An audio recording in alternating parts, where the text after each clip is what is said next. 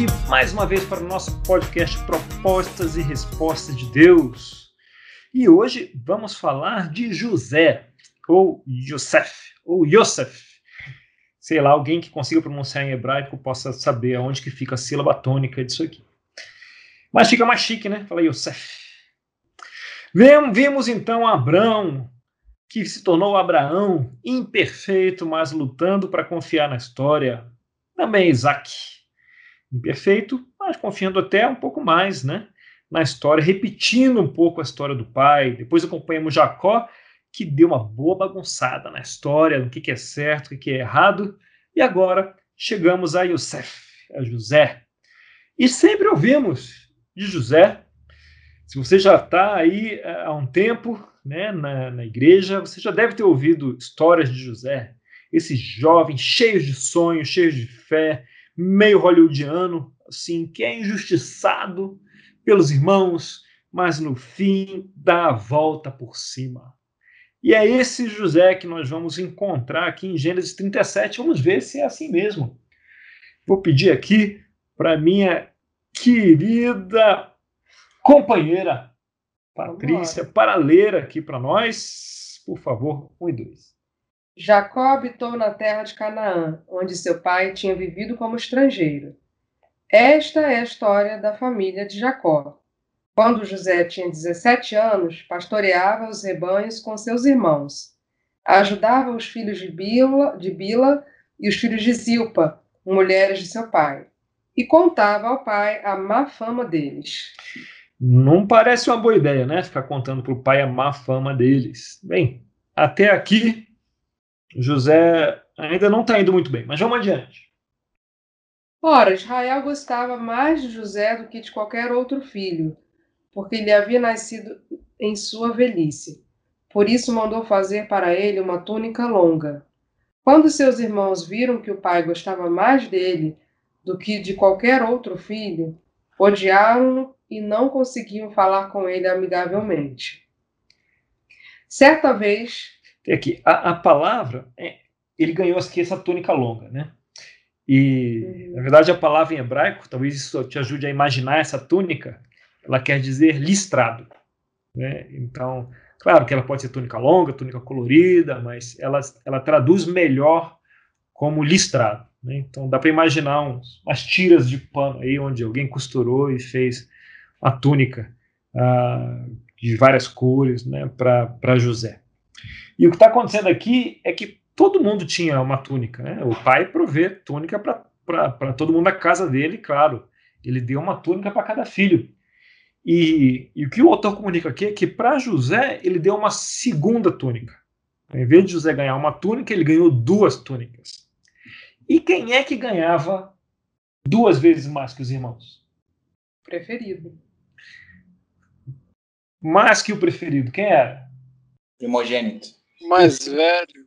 O primogênito mais velho, né? O Berror. E claro, quando ele dá essa túnica dobrada, né? Túnica, a segunda túnica para José, ele está comunicando isso, que a Patrícia falou, que ele é o preferido, porque ele não deveria ser o Berror. Mas José aqui está comunicando isso para todo mundo. Né? ele está dizendo assim, deixando claro: olha, o meu filho favorito, o meu berror, é esse aqui, o filho da minha esposa favorita, e que ninguém se engane. Ou seja, ele está mostrando, comunicando de um jeito muito é, oriental, né, é, daquela, daquela região, a escolha dele. E por isso, né, os outros irmãos, que veem que isso realmente não estava de acordo com aquela cultura, tem também uma reunião, uma reação tão visceral. Nós vamos continuar lá no verso 5. Certa vez, José teve um sonho, e quando contou a seus irmãos, eles passaram a odiá-lo ainda mais. Ouçam o sonho que tive, disse-lhes. Estávamos amarrando os feixes de trigo no campo, quando o meu feixe se levantou e ficou em pé, e os seus feixes se ajuntaram ao redor do meu e se curvaram diante dele. Seus irmãos lhe disseram: Então você vai reinar sobre nós? Quer dizer que você vai nos governar? E o odiaram ainda mais por causa do sonho e do que tinha dito. Depois teve outro sonho e contou aos seus irmãos. Tive outro sonho, e desta vez o sol, a lua e onze estrelas se curvavam diante de mim. Quando contou ao pai e aos irmãos, o pai o repreendeu e lhe disse: Que sonho foi esse que você teve? Será que eu, sua mãe e seus irmãos viremos a nos curvar até o chão diante de você? Assim seus irmãos tiveram ciúmes dele. O pai, no entanto, refletia naquilo. É, não dá para saber qual é a intenção de, de José aqui, é, compartilhar esses sonhos. É, imagina, você já sabe que seus irmãos não, não, falam direito com você e você tem uma brilhante ideia de contar para todo mundo o sonho onde eles todos vão se dobrar, quer dizer, vão se humilhar diante de você, porque você vai governar diante de todos eles, sendo que você já ganhou uma túnica extra que não deveria, né, de acordo com aquela cultura, você ainda está lá é, contando aí desse jeito. Vamos reunir todo mundo, né? Ou na hora da refeição, sei lá, aproveitou, olha, todo mundo estava reunido para contar esses sonhos. É, talvez ele, ele, sei lá, soubesse tanto que era o preferido, estava contando com a, com a, proteção do pai. Mas o, o jovem que aparece aqui, ele é, ele é imaturo, claramente, Parece ser um pouco autocentrado, um pouco narcisista também. Arrogante, talvez. Você acha que parece arrogante? É, depende do tom de voz dele, né? Depende do, Será que ele está falando com humildade? Esse sonho de todos iam se humilhar diante dele? Olha, meus irmãos, vocês se humilharão diante de mim. Bem improvável, né? Podia contar só para um, né? O pai, ver o que ele achava, e não olhar, esperar a hora que todo mundo está reunido para mostrar os sonhos dele, será?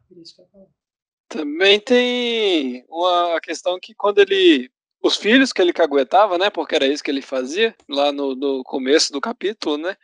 Os filhos que ele caguetava eram os filhos, não eram os filhos das esposas, né? Billy Zilpa não eram as esposas, eram as concubinas. É, eu sempre achei muito estranho, eu fico pensando se não era justamente alguns filhos que eles eram mais rejeitados ainda, né? Geralmente todos os filhos eram rejeitados, que não eram os filhos da, da mulher preferida, né? Principalmente para Jacó. Agora, ainda mais os filhos das concubinas. É, talvez houvesse aqui um, uma escala de preferências, de favoritismo, hein? Olha que ambiente legal para você crescer com seus irmãos. Mas é o que ele viveu também, né? É, com, com, os pais. É, é, o que Jacó viveu Jacó, também. É. é. essa questão do, do ah, favoritismo sim, sim. era, era uma coisa familiar que ia passando de geração para geração. Ele né? era favorito da mãe, né? Ele sempre e tinha um favorito. Era normal ter um favorito, né? É. Mas apesar de ser normal, é um caldo de, de tragédia, né? Sim. caldo de tragédia. E mais, já é, estima-se que ele tinha aqui 17 anos, não é isso? E com 17 anos naquela cultura, não é igual 17 anos hoje, não, que você acha que o cara é criança, moleque e tal. Naquela cultura, 17 anos, você podia estar casado. Você era um. Hoje também, né? Mas naquela época era. Já se esperava que você tivesse atitudes maduras, atitude de homem. Uhum. Afinal de contas, você não vai viver muito mais que isso, né? A maioria das pessoas. Então. E os irmãos tinham 20 e poucos. Né? Era gente que já tinha alguma autoridade naquela cultura. E ele vai lá com 17 anos e fala para os irmãos 20 e pouco que todos eles iam se dobrar para ele. Uhum. Sente, sente o drama. Né? É. E é curioso como a história se repete, porque na família uh, do avô de José, que era quem? Era quem? Quem era o avô de José? Isaac. Isaac, né? Isaac Isaac teve um irmão mais velho que, que ficou brincando, caçoando dele, né? Que foi Ismael. E agora José dando, tirando onda, né? Tirando onda aí com, com os irmãos. E que a história vai ficando mais disfuncional aqui. Vamos continuar aqui do verso 12. Vamos ver a consequência disso. Os irmãos de José tinham ido cuidar dos rebanhos do pai, perto de Siquém. E Israel disse a José: como você sabe, seus irmãos estão apacentando os rebanhos perto de Siquém. Quero que você vá até lá. Sim, senhor, respondeu ele. Disse-lhe o pai: Vá ver se está tudo bem com seus irmãos e com os rebanhos, e traga-me notícias. Jacó o enviou enquanto estava no vale de Hebron. Mas José se perdeu quando se aproximava de Siquém. Um homem o encontrou vagueando pelos campos e lhe perguntou: Que é que você está procurando? Ele respondeu: Procuro meus irmãos. Pode me dizer onde eles estão apacentando os rebanhos? Respondeu o homem: Eles já partiram daqui. Eu os ouvi dizer: Vamos para Dotã. Assim José foi em busca dos seus irmãos e os encontrou perto de Dotã. Mas eles o viram de longe e, antes que chegasse, planejaram matá-lo. Lá vem aquele sonhador, diziam uns aos outros. É agora. Vamos matá-lo e jogá-lo num destes poços. E diremos que um animal selvagem o devorou. Veremos então o que será dos seus sonhos. Obrigado. Você vê aqui. Você vê que é normal, né? Birra entre irmãos. Você, irmãos que brigam uns com os outros. É, briga entre irmãos é normal. Agora, um querer matar o outro não é normal. Pois é, isso aqui, para chegar ao ponto de querer matar, vai além da birra, né? Isso aqui é ódio, né? um ódio profundo ali que eles tinham com uhum. José. Vamos seguir. Quando Rubem ouviu isso, tentou livrá-lo das mãos deles, dizendo: Não lhe tiremos a vida. E acrescentou: Não derrame sangue. Jogue-no naquele poço do deserto, mas não toquem nele. Rubem propôs isso com a intenção de livrá-lo e levá-lo de volta ao pai. Chegando José, seus irmãos lhe arrancaram a túnica longa, agarraram-no e o jogaram no poço, que estava vazio e sem água. Ao se assentarem para comer, viram ao longe uma caravana de ismaelitas, que vinha de Gileade. Seus camelos estavam carregados de especiarias, bálsamo e mirra, que eles levavam para o Egito. Judá disse então a seus irmãos: Que ganharemos se matarmos o nosso irmão e escondermos o seu sangue? Vamos vendê-lo aos ismaelitas. Não tocaremos nele, afinal é nosso irmão, é nosso próprio sangue. E seus irmãos concordaram. Quando os mercadores ismaelitas de Midian se aproximaram, seus irmãos tiraram José do poço e o venderam por vinte peças de prata aos ismaelitas, que o levaram para o Egito. Quando Rubem voltou ao poço e viu que José não estava lá, rasgou suas vestes e, voltando a seus irmãos, disse: Disse: O jovem não está lá. Para onde irei agora? Então eles mataram um bode, mergulharam no sangue a túnica de José e a mandaram ao pai com este recado: Achamos isto, veja se é a túnica do seu filho. Ele a reconheceu e disse: É a túnica de meu filho. Um animal selvagem o devorou, José foi despedaçado. Então Jacó rasgou suas vestes, vestiu-se de pano de saco e chorou muitos dias por seu filho. Todos os seus filhos e filhas vieram consolá-lo, mas ele recusou ser consolado, dizendo: Não! Chorando descerei à sepultura para junto de meu filho. E continuou a chorar por ele. Nesse meio tempo, no Egito, os midianitas venderam José a Potifar, oficial do faraó e capitão da guarda. Obrigado. Você vê aqui que Rubem era o filho mais velho, né?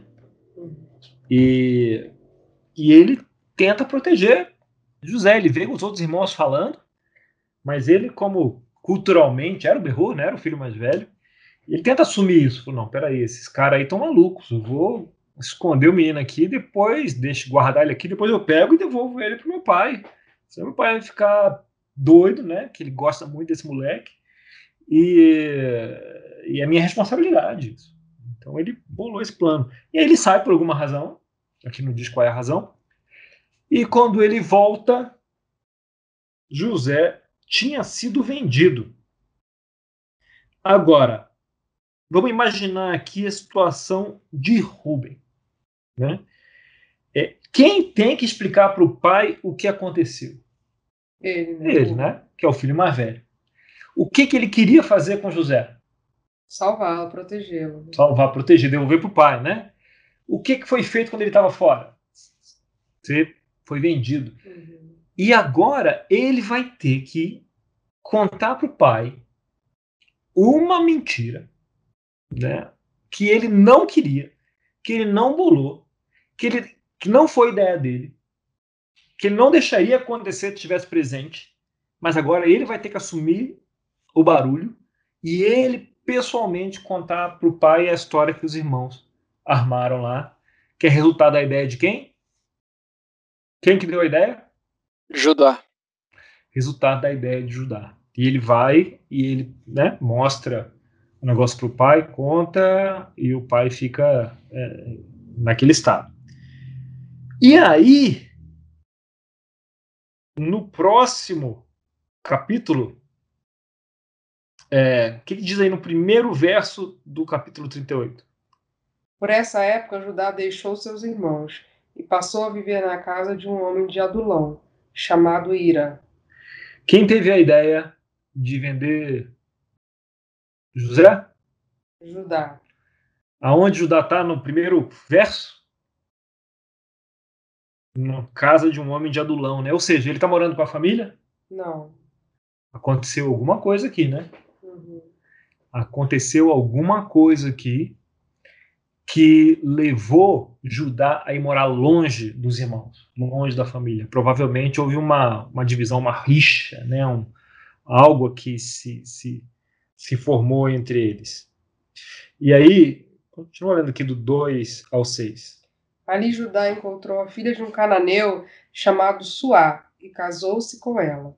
Ele a possuiu, ela engravidou e deu à luz um filho, ao qual ele deu o nome de Er. Tornou a engravidar, teve um filho e deu-lhe o nome de Onã. Quando estava em Quesibe, ela teve ainda outro filho e chamou-o Selá. Judá escolheu uma mulher chamada Tamar para Er, seu filho mais velho. Tá bagunçado isso aqui, né? Uhum. Lá tá ele casando com uma mulher de Canaã, né? Que era algo que aquela família normalmente evitava.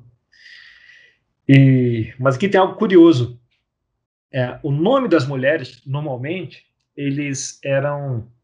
Muitos eram é, como árvores, como plantas. Né? Então, por exemplo, é, Adassa. Adassa significa murta. Sabe o que é uma murta? É uma planta. Muito bom, excelente, né? É uma planta. É tipo um arbusto, né? E, e tem uma fragrância adocicada, né? Adassa significa influência, comunica influência e graça. Quem era a Adassa? Esther, né?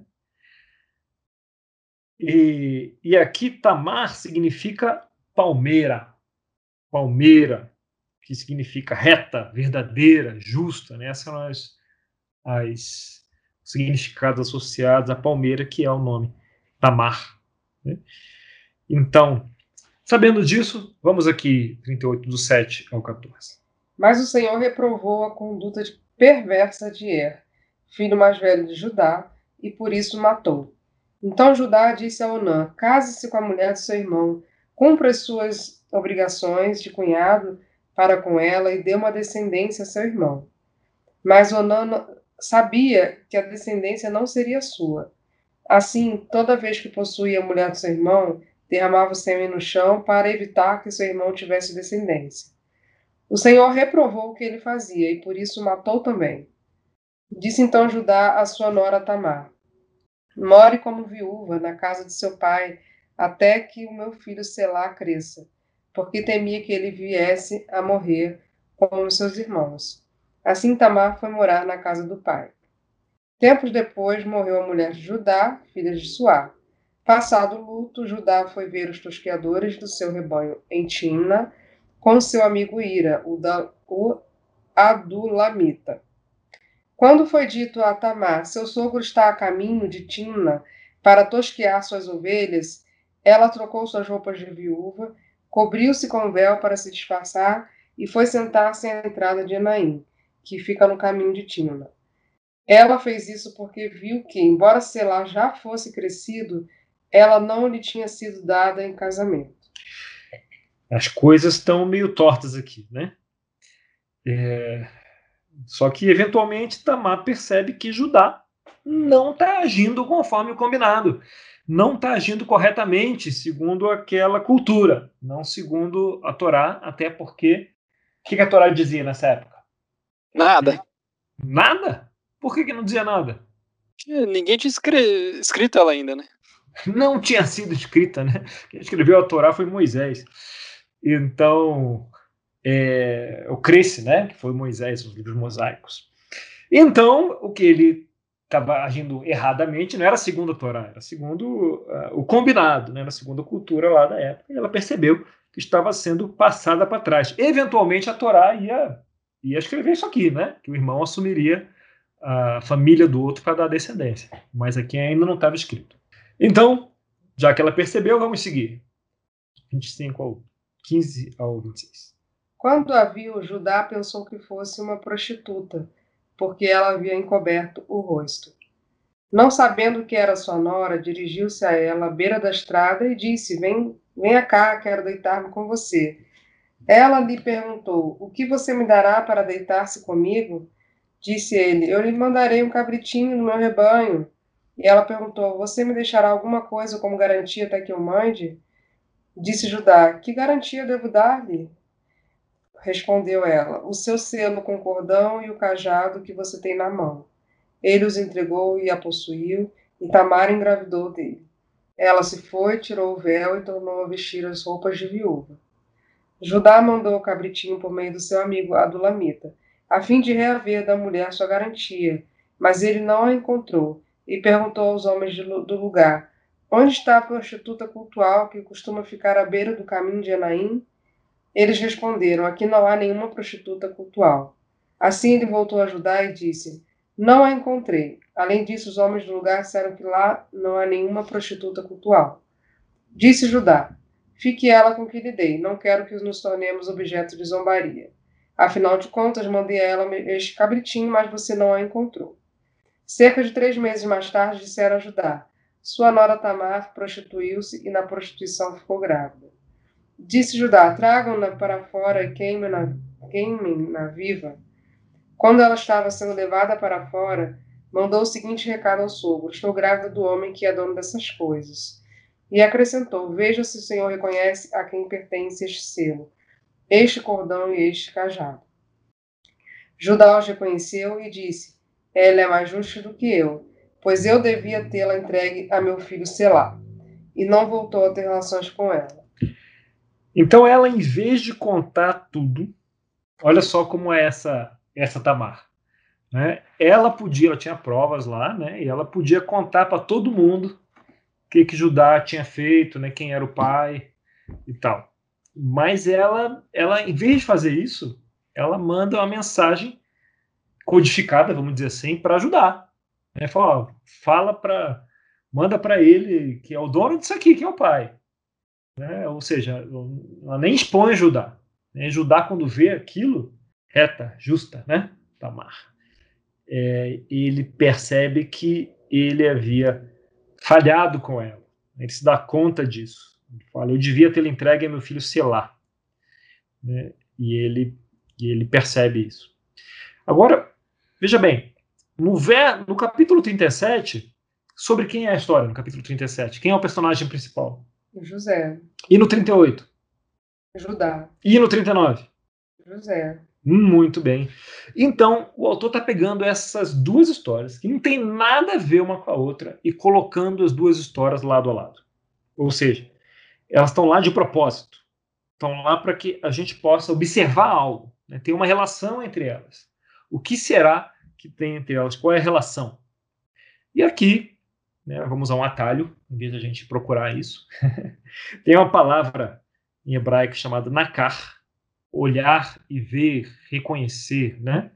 identificar. Nakar, que é uma palavra que aparece poucas vezes, oito vezes só ali no Torá, e aparece duas vezes no capítulo 37, duas vezes no capítulo 38. Então, no capítulo 37, uh, ela aparece no verso 31 a 33, quando eles vão, matam o bode e vão até Jacó. Está né? Tá, tá escrito assim. Então eles mataram o bode, mergulharam no sangue a túnica de José e o mandaram ao pai com este recado: Achamos isto. Veja se é a túnica de seu filho. Esse veja se é a túnica, né? Veja se você reconhece a túnica, tem um, um na cara aqui. Depois aparece, ele a reconheceu e disse, e se reconheceu na cá de novo, né? Foi traduzido assim. Então aparece dois na cá.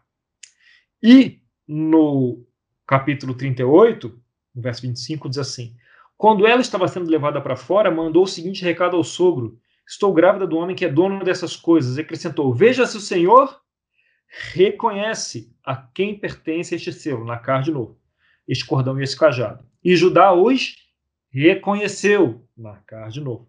Não é? E disse: Ela é mais justa do que eu. Então, tem dois na cara aqui no verso 37, dois no verso 38, com situações semelhantes. Né? O primeiro foi por causa de Judá. Né? Então, Judá ele deu a ideia e o negócio resultou no, no, no, no, engano do pai, né? Ele foi enganado pelo. Ele enganou o pai com esse Nacar Nacar.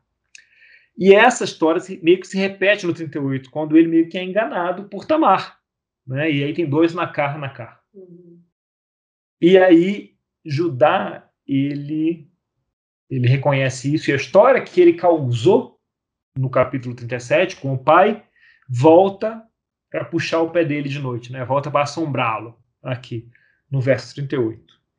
Então, vamos imaginar se no futuro, se Judá aprende alguma coisa com isso, né, e surge um Judá diferente no futuro. Mas voltando aqui, capítulo 39, diz assim, do 1 ao 7. José havia sido levado para o Egito, onde o egípcio Potifar, oficial do faraó e capitão da guarda, comprou dos ismaelitas que o tinham levado para lá. O Senhor estava com José, de modo que este prosperou, passou a morar na casa do seu senhor egípcio. Quando este percebeu que o Senhor estava com ele e que o fazia prosperar em tudo que realizava, agradou-se de José e tornou-o administrador de seus bens. Potifar deixou a seu cuidado a sua casa e lhe confiou tudo o que possuía. Desde que o deixou cuidando de sua casa e de todos os seus bens, o Senhor abençoou a casa do egípcio por causa de José. A bênção do Senhor estava sobre tudo que Potifar possuía, tanto em casa como no campo. Assim deixou ele aos cuidados de José tudo o que tinha e não se preocupava com coisa alguma, exceto com sua própria comida. José era atraente de boa aparência. E depois de certo tempo, a mulher do seu senhor começou a cobiçá-lo e o convidou: Venha, deite-se comigo. Mas ele se recusou e lhe disse: meu senhor não se preocupa com coisa alguma de sua casa, e tudo o que tem deixou aos meus cuidados. Ninguém nesta casa está acima de mim. Ele nada me negou a não ser a senhora, porque é mulher dele. Como poderia eu, então, cometer algo tão perverso e pecar contra Deus? Assim, embora ele insistisse com José dia após dia, ele se recusava a deitar-se com ela e evitava ficar perto dela. Então temos aqui Judá e essa história onde a gente fala da incrível capacidade de José de resistir às tentações.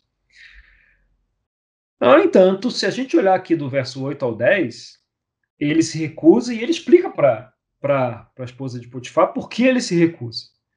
Ele diz que o Potifar não se preocupa com coisa alguma e tudo que ele tem deixou os cuidados dele. Ninguém nesta casa está acima de, de mim. Né? Ele nada me negou, a não ser a senhora que é a mulher dele. Como poderia eu, então, cometer algo tão perverso e pecar contra Deus?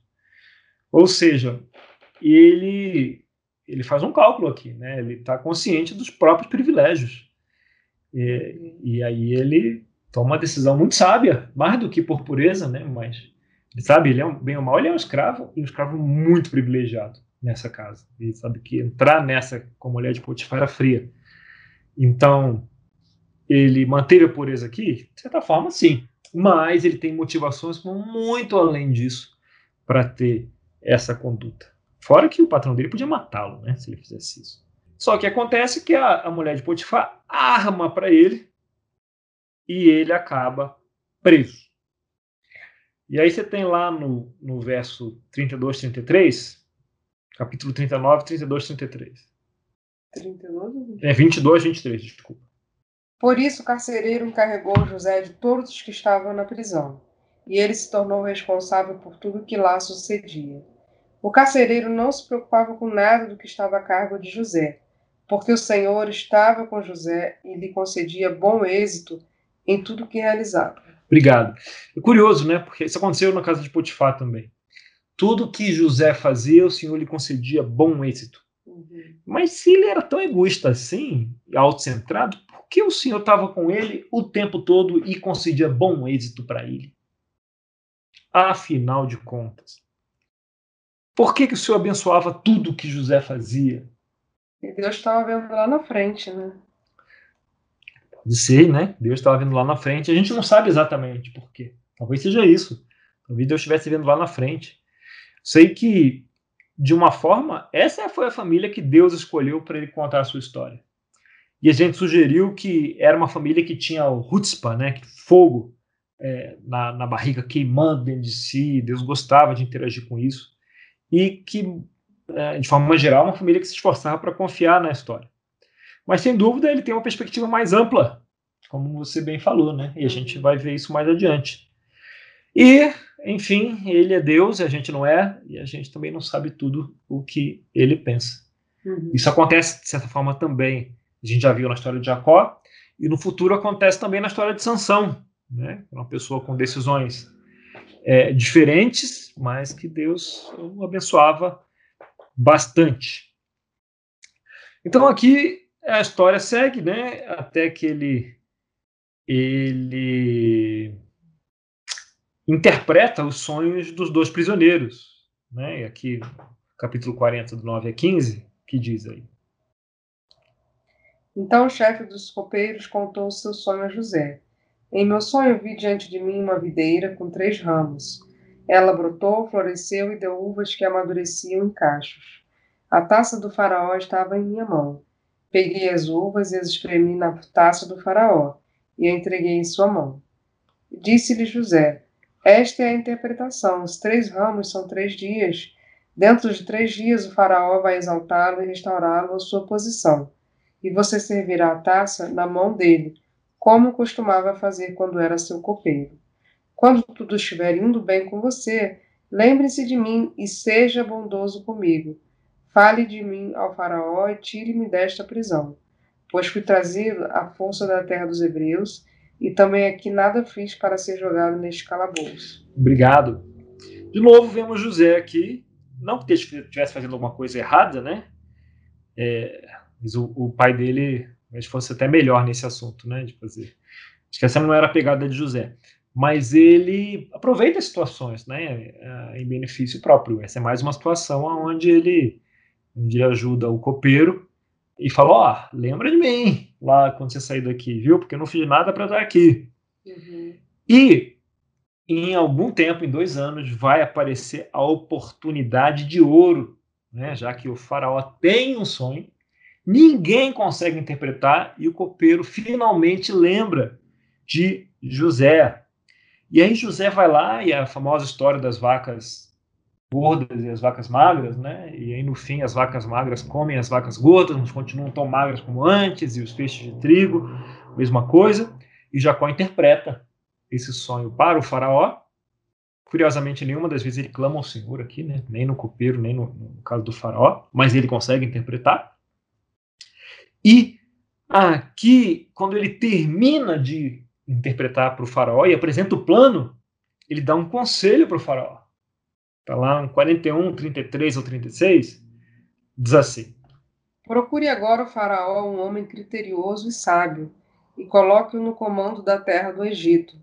O faraó também deve estabelecer supervisores para recolher um quinto da colheita do Egito durante os sete anos de fartura.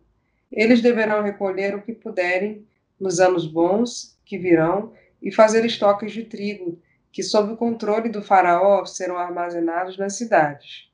Esse estoque servirá de reserva para os sete anos de fome que virão sobre o Egito, para que a terra não seja arrasada pela fome. Hum. Esse José era um cara habilidoso, né? Tem que dobrar essa torcer ele coloca a, a questão, né? Ele está naquela oportunidade, naquela posição, é um cara bom de aproveitar oportunidades, né? E ele se vende muito bem, né? Coloca, dá o um conselho, olha, procure alguém, procure alguém que seja brilhante, que saiba o que fazer, que tenha clareza de mente, que veja a situação como um todo. Procure alguém, faraó, que faça isso. Alguém como eu. ele, ele é sagaz. Tem que dar. Também não vejo nada especialmente errado aqui, uhum. mas uh, devo reconhecer que ele vê uma oportunidade ali e ele aproveita a oportunidade, né? E Faraó vai lá e, e, e, quase que adota José, né? Ele vai lá, dá o anel cinete, dá a túnica, dá a esposa e coloca ele como a segunda autoridade uh, principal do Egito. Então, uh, José era assim era a vida dele, né? Ele sem dúvida sofreu várias injustiças, mas era um cara que sabia se colocar e sabia se colocar, se proteger, né? E se colocar em primeiro lugar também nas situações que ele que ele via. Mas ele vai amadurecendo, né? Ele vai amadurecendo. A gente vai o episódio de hoje foi como José caiu no buraco, né? Ficou no buraco. Aqui a gente vê José começando a sair do buraco. E a gente vai ver José saindo completamente do buraco no próximo episódio, que na verdade foi uma aula, um sermão que eu dei, chamado O Mistério do Bilhete Não Enviado, né, que vai ser separado, e uh, vai fazer outro episódio que vai contar isso, né, como José sai do buraco, uh, também emocionalmente e, espiritualmente. Né? Uhum. É, mas voltando aqui para a gente finalizar, a gente falou da palavra na cara e seus dois usos. Né, e a gente viu pelo uso né, que uh, que ocorreu também com Abraão e com Isaac, momentos de engano, né, de reconhecimento. E agora a gente viu que suas descendências, né, os enganos vão sendo passados e também o favoritismo foi sendo passado né, para descendência, para a descendência de Jacó. E a gente se pergunta, né, quem são esses caras que Deus está se apegando aqui? Eles, sem dúvida, têm um fogo, uma paixão dentro, mas de fora, dá para se perguntar por que, que Deus coloca tanta esperança nessa família aqui. Porque nesse momento parece que a história está completamente fora de controle. E, e assim a gente vai terminar esse episódio aqui, um pouco num um cliffhanger aqui. Né? Vamos deixar a história pendurada. A história pendurada para ver se ela volta para os trilhos adiante. Afinal, dando um pequeno spoiler, a gente vê que Judá depois do capítulo 38, na segunda visita que a família faz ao Egito, é ele que vai assumir responsabilidade, né? É ele que vai uh, se colocar diante dos demais e, e, conversar com, com, com José quando ele se torna o primeiro-ministro na frente. Então, aquele capítulo 38 ali, aquela experiência de Judá com Tamar e o que ele passou, de alguma forma, uh, mexeu com Judá, né? Transformou ele, cresceu. E, e é isso que a gente vê nessa família. Porque no coração, eles, embora eles lutem com egoísmo, né, com outras coisas também, eles se mostram prontos para se sacrificar uns pelos outros. É curioso que quando Judá ele argumenta com o pai de que ele vai levar o, o filho, o Benjamim, né, que o pai não quer deixar ele ir, ele fala, ele coloca a própria vida dele né, não a dos filhos nem de nada. Ele se oferece, né, a própria vida dele que está em jogo. É um cara que, que aprende, cresce né, e está pronto para sacrificar. Acaba lembrando até o, o bisavô, né, acaba lembrando o bisavô dele, é, Abraão, né, essa prontidão para o sacrifício. E não é à toa também que o termo judeu vem do quê? Judá. Ah! Eu falar, os judeus, vem da onde? Judá! Vem de Judá! Olha só.